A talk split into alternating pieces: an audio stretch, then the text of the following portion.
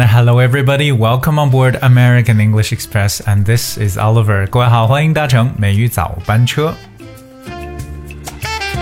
生活当中呢，我们除了做一个 speaker 之外呢，也要做一个 listener，就是一个倾听别人的。啊这个话语的人。So listening to other people, of course, is definitely important, especially when you're trying to get opinions or ideas from others. 尤其是想得到对方的一些想法的时候呢，一定要学会去听。But how are you going to ask for other people's ideas? 那到底该如何去询问别人的一些想法和意见呢？其实，在英文中有着各种各样的提问的方式。那今天呢，Oliver 跟大家一起呢，来去积攒一些问 句，如何去问对方的一个想法。那这样子呢，大家学会之后呢，可能就会很灵活的去使用。You ask different people, but at the same time, you're using different ways to ask. 哎，所以我们要去询问别人的意见的时候呢，真的有太多太多的方式了。OK，很多的询问方式。Um, let's just give you a list of them, and uh, we'll just um, you know jump right in，直接就开始吧。第一个跟大家去讲的叫 What do you think? Hey, what do you think? 这是我觉得很多人想问对方想法最直接的一个表示。What do you think? OK, or what do you say? 这个 What do you say？其实是一种询问对方意见。比如说，Well, how about let's have some spaghetti for dinner tonight? What would you say？比如我们今晚要不去吃点意大利面吧？你觉得怎么样呢？What do you say? Or what do you think？用 what 开始会很多，对不对？比如还可以讲，Hey, what's your idea？你有什么想法？What's your idea？Or in my way, I would say, "Hey, what's on your mind?" 你在想什么？What's on your mind? What's on your mind? Um, what's your idea? Or what do you say? What do you think? 这几个都是由 what 开始的，对不对？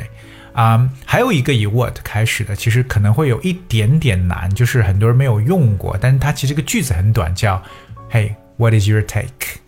What is your take? 因为很多人看到 take t a k e 这个词，啊、你的想法应该是，哎，不是拿什么东西嘛，对不对？把它当动词来使用。而今天呢，我跟大家把 take 这个词来当名词使用。Take，alright，What's your take？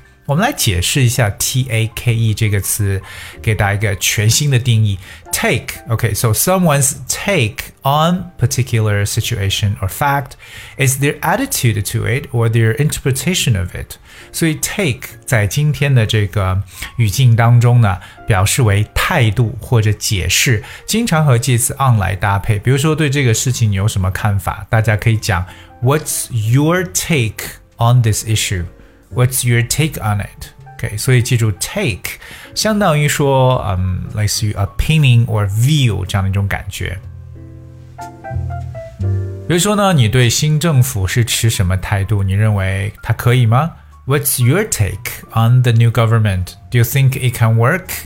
所以下次想问别人意见的时候，如果用 what 开始，可以使用这么一个全新的一个问提问方式，就是 What's your take？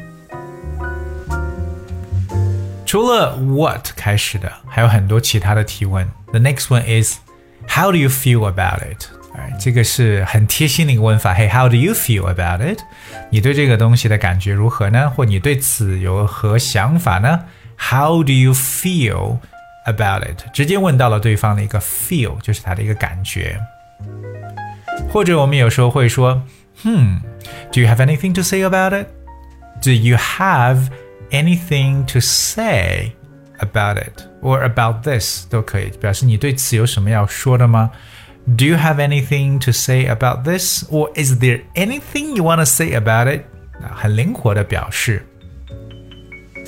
可有些时候我们可以用一些反问的描述，对不对？比如说，你不觉得这是一个什么什么样的想法吗？Right? Don't you think 什么什么 is a good idea? Don't you think? Don't you think listening to American English Express every day is a good idea? Absolutely. Right? You have to keep on listening to American English Express. It is a good idea. 有些时候其实啊、呃问句哈，呃我们也不一定非要用这个问号，对不对？这样的一个问句，我们有时候用陈述句也可以表述。比如说，我想听听你的想法，I like to hear your thoughts。I like to hear your thoughts。嗯，这也是一个很好，表面是一个陈述句，其实就是想让对方去说话。但是你会说，I like to hear your thoughts。这个 thoughts，t h o u g h t 加上 s 就是 think 这个词的一个名词形式。I like to hear your thoughts，同样表示我想听听你的这个想法是什么。除此以外呢，跟大家来看一下其他的一些描述。OK，我们跟大家来说一些可能很多人不知道的，对不对？比如我们刚才说了，What's your take？What's your take on something？呃、Coming up, the next one is also starting with uh, also starts with what, but this is hey, what do you reckon? What do you reckon? 可能这个 reckon 这个词对很多人来讲不知道是什么。Well, reckon that's R E C K O N，嗯，确实是一个生单词，R E C K O N reckon.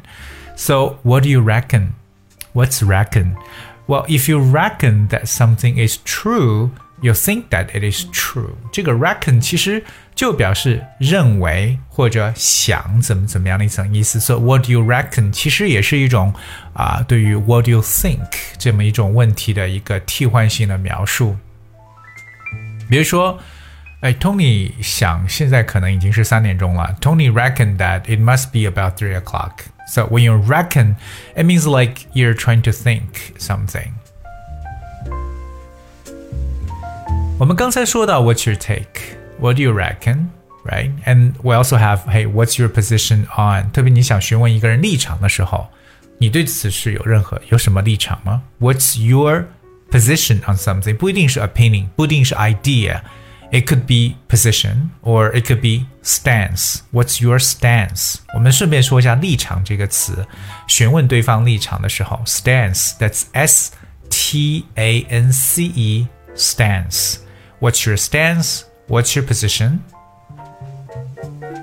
下面这几种比较灵活的描述也是高度推荐的，like would would it be alright to say? Would it be right to say something? 表示我要是这样说，你觉得对吗 ？Would it be right to say? OK，其实也是想得到对方的一个答案，对不对？或者说，Would you support the view that? Would you support the view that? 就是你会支持什么样的一个观点吗？Would you support the view that? Or would it be right to say something? 或者直接可以问说，哎，对这个事你有什么样的看法？尤其是像记者采访一个重要人物的时候，对不对？想看一下一个事情发生了，那我问一下，你对此事作何反应？你对此事作何反应呢？What is the reaction do you have for 什么什么什么？或者说，What is the reaction do you have to 什么什么？所以问到一个词就是 reaction。What is your reaction？你的反应是什么？哎，re reaction。That's R E A C T I O N，非常简单的一个词，reaction。当然，英文当中我们少不了就是经常去请教别人。我想在今天节目最后跟大家来说一下，怎么讲请教某人。这听起来这个画面有点怪怪的，因为英文中是这样说，叫 pick someone's brains，把某人的脑子给他拿出来，pick someone's brains，是不是很恐怖画面？But pick someone's brains means to talk to someone in order to get helpful information or advice。你想获得一些比较有帮助你的一些讯息，或者说一些这个意见的话呢，你就要去 pick someone's brains。比如说呢，你有时间吗？我想请教你一下刚刚发生的一件事。Do you have a moment? I need to pick your brain about a little situation that has come up. Do you have a moment? I need to pick your brain about a little situation that has come up. So I talk about pick someone's brains，其实就是表示为请教某人，哎，当然非常非常形象的一个说法。 今天我们说到了询问某人意见的各种各样灵活的描述，其实大家多多的去使用，不要对英语的一个，特别是口语方面，只要记住一点就行了。No, it's so flexible because you talk to different people using different ways. You know, and、对大家的礼貌程度啊、尊敬度啊、可能都会不一样。所以记住，语言的重点就是要灵活。哎，今天跟大家就分享到这里，最后送上一首好听的歌曲《My Dream》。Hope you guys enjoy. I will see you tomorrow.